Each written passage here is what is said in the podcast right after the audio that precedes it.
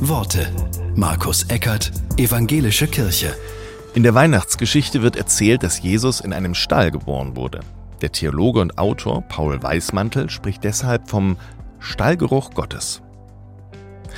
Im Stallgeruch dieser Welt, in den Kriegs- und Krisengebieten der Erde leidet die menschgewordene Liebe Gottes in ihrer Ohnmacht. Vom Stallgeruch Gottes sind die Schwachen und Kleinen seit dem Wunder von Bethlehem zutiefst berührt und umgeben.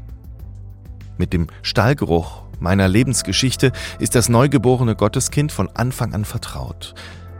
Im Stallgeruch meines Scheiterns will Gott mir sagen, dass er mich auch darin umarmt, um bei mir zu wohnen. Vom Stallgeruch Gottes kann ich lernen, ihn dort zu erahnen, wo man ihn normalerweise nicht vermutet.